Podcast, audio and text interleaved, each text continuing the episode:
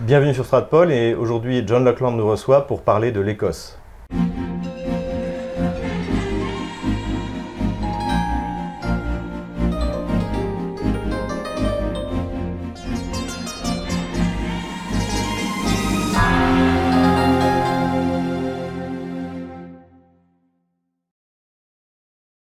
John Lockland, bonjour. Bonjour. La plupart des Français connaissent uniquement le, lien entre l'Écosse et l'Angleterre par le film Braveheart avec Mel Gibson, donc qui est un peu bon, une histoire largement romancée. Ce qu'ils ignorent en fait, c'est qu'ensuite l'Angleterre et l'Écosse se sont construits ensemble, et euh, on a du mal à comprendre aujourd'hui où en est justement cette, cette relation entre eh bien euh, l'Angleterre elle-même et l'Écosse. Euh, comment est-ce que deux, en fait, régions qui avaient trouvé finalement une histoire nationale en, commun finissent par arriver à s'entre-déchirer Et également l'autre question, comment ça se fait que, alors que le référendum aurait dû clore le, problème, eh bien, le, problème soit toujours d'actualité? Alors les, deux pays ne se, ne se entre-déchirent pas encore, c'est-à-dire que les indépendantistes à Édimbourg menacent effectivement d'organiser un deuxième référendum. Nous n'y sommes pas encore arrivés parce qu'en principe, celui qui a eu lieu en 2015 devait être le choix d'une génération, de toute une génération.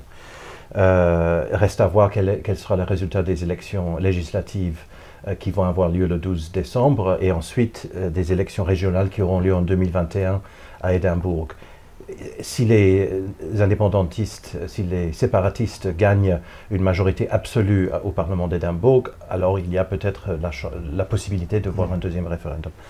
Euh, je pense qu'il faut comparer euh, ce problème écossais avec le problème catalan.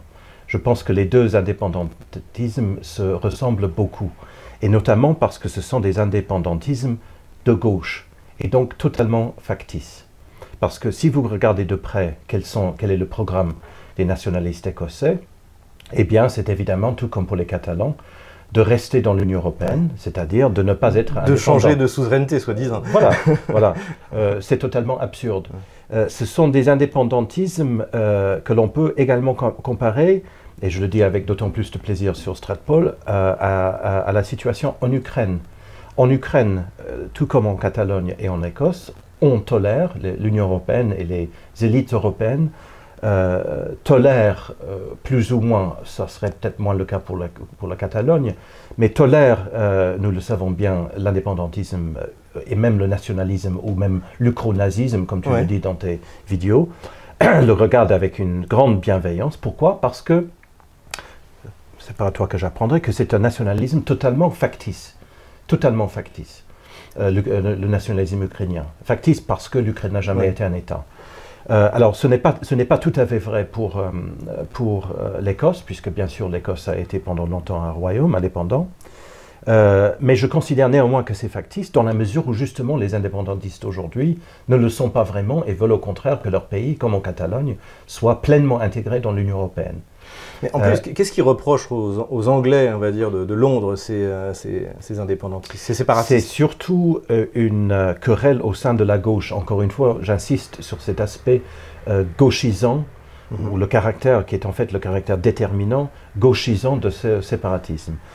pendant longtemps, pendant plus d'une génération, plus qu'une génération, eh bien l'Écosse était un fief travailliste, du parti travailliste sous Blair, sous Tony Blair et sous la modernisation du Parti travailliste, cela a déplu à une certaine frange de l'extrême gauche euh, britannique et, notamment en Écosse. Et donc on peut considérer le SNP, les nationalistes écossais, comme euh, une, branche des déçus du Parti travailliste sous Blair, euh, qui, qui font campagne donc pour une sorte de, de gauche euh, maintenant euh, européiste, en fait. Donc, elle n'est plus, plus, plus, extrême gauche. Mais c'est surtout le, problème d'une scission au sein de la gauche euh, au nord de la frontière. J'ai l'impression que, que, ce que tu décris, c'est un peu ce qu'on a pu observer également dans l'indépendantisme irlandais. Euh, moi, par exemple, en tant que catholique, j'ai dans ma jeunesse été enthousiasmé par euh, euh, l'épopée, on va dire, de l'indépendantisme irlandais. Et finalement, on s'aperçoit aujourd'hui que le Sinn Féin, qui est l'émanation de ces indépendantistes, a soutenu l'avortement, le mariage homosexuel, etc. Et finalement, est un parti gauchiste parmi, parmi d'autres. de l'extrême gauche. De l'extrême gauche. clairement voilà. Et donc, donc, en fait, finalement, ces, ces, ces, ces, séparatismes, en fait, sont l'émanation toujours d'une idéologie de gauche. Alors, l'histoire, de, je suis absolument d'accord avec ça. D'ailleurs, les catholiques en France qui soutiennent sans condition l'indépendance de l'Irlande ou qui reprochent au Royaume-Uni d'avoir créé l'Irlande du Nord, euh, oublient qu'en au début, de, pendant la Première Guerre mondiale, quand le, le mouvement pour l'indépendance de l'Irlande a, a, vraiment commencé, ils oublient que l'Église catholique était hostile à l'indépendance de l'Irlande. L'Église a au contraire encouragé les Irlandais à respecter leur souverain légitime, qui mhm. était à cette époque-là la, euh, la couronne anglaise. Il faut néanmoins préciser que l'histoire est différente quand même.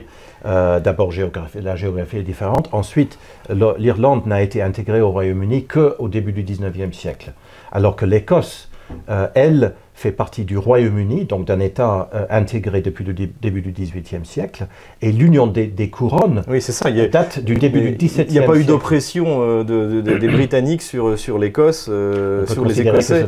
C'était le c'était l'OPA de la Maison d'Écosse sur le, trône d'Angleterre. Mais en tout cas, l'union politique, que ce soit par une union des couronnes ou plus tard par la création du Royaume-Uni, date d'il y a très longtemps, du début du XVIIe siècle, 1603 je crois, c'est le moment où Jacques Ier, euh, Jacques V d'Écosse euh, accède au trône d'Angleterre et devient Jacques Ier d'Angleterre. Euh, euh, et, donc l'histoire commune est très longue, elle est beaucoup plus ancienne que celle entre... Euh, L'Irlande a été, elle aussi, avec l'Angleterre pendant très longtemps, mais dans un rapport de soumission. Oui, voilà, c'est ça. Donc l'histoire C'est pas la même histoire. Je, ne fais pas le parallèle entre l'Écosse et l'Irlande, mais, mais ce que vous évoquiez, c'est-à-dire le fait que ce soit l'extrême gauche qui soit à l'origine de ces mouvements séparatistes, me paraît, me paraît important à souligner, exactement comme en Catalogne en fait. Oui, exactement. Et on le voit, on le voit en 1916, on voit avec le soulèvement de Pâques. Euh, où euh, cela était euh, aussi une rébellion contre la couronne, contre le pouvoir légitime, et donc un mouvement parfaitement révolutionnaire, pour, pour, parler de l'Irlande. Si jamais, et ça ce sera l'objet d'une autre vidéo, si jamais le Brexit euh, réussit, si jamais la, volonté du peuple anglais est enfin respectée, est-ce que cela peut jeter de l'huile sur le feu? Est-ce que cela peut... C'est ce que j'allais dire. Il faut rajouter, nous avons pris un peu la perspective longue en parlant du XVIIe siècle, etc. Mais incontestablement, le Brexit qui a introduit des divisions épouvantables partout dans le pays, y compris au sein des familles, a malheureusement eu aussi une incidence sur les rapports entre Londres et Édimbourg. Et les nationalistes écossais profitent beaucoup de cette euh, déconfiture pour euh, faire avancer leur cause. Et justement, ils disent, euh, nous n'avons, et ce qui est vrai d'ailleurs, puisque les, Écossais, si les, Britanniques en général ont voté à quelque chose comme 52 pour le Brexit, pour mm eh bien les Écossais ont voté 52 ou 55, je crois, contre. Donc il y a une certaine légitimité. Il est vrai que l'Écosse, dans son ensemble, n'a pas voté pour le, pour le Brexit. Et, cela va, euh, malheureusement, va aggraver les. Le séparatisme écossais n'est pas un mouvement vers plus de liberté. C'est un peu, un peu comme l'Ukraine, en fait. Euh, c'est comme l'Ukraine comme la Catalogne. On, change, euh, on, simplement, on cherche un suzerain et on se dit que le, voilà, c'est les, grenouilles qui choisissent un roi. On se dit que le prochain sera plus sympathique. Et, et là, on voit, encore une fois, cet aspect gauchisant parce que dans la tête de ceux qui plaident pour l'indépendance de l'Écosse aujourd'hui, c'est justement l'Europe qui représente une civilisation supérieure par, rapport à, celle des, par rapport à celle des, des, affreux populistes qui ont menti qui ont, et qui ont induit le peuple anglais ou britannique en général, mais surtout anglais en erreur. Qui est aussi stupide que le peuple français lorsqu'il a voté en 2005. Exactement, exactement. Voilà. Eh bien, merci euh, John Lockland pour ces explications. Euh, en tout cas, on continuera à observer la, vie de nos, euh, de, nos, de, nos, de nos, amis anglais de l'autre côté de la Manche. Voilà. Si cette vidéo vous a plu, n'hésitez pas à mettre un pouce bleu, n'hésitez pas à vous inscrire à notre chaîne YouTube, à notre lettre d'information et à faire un don. Les coordonnées de notre compte PayPal sont en description de cette vidéo.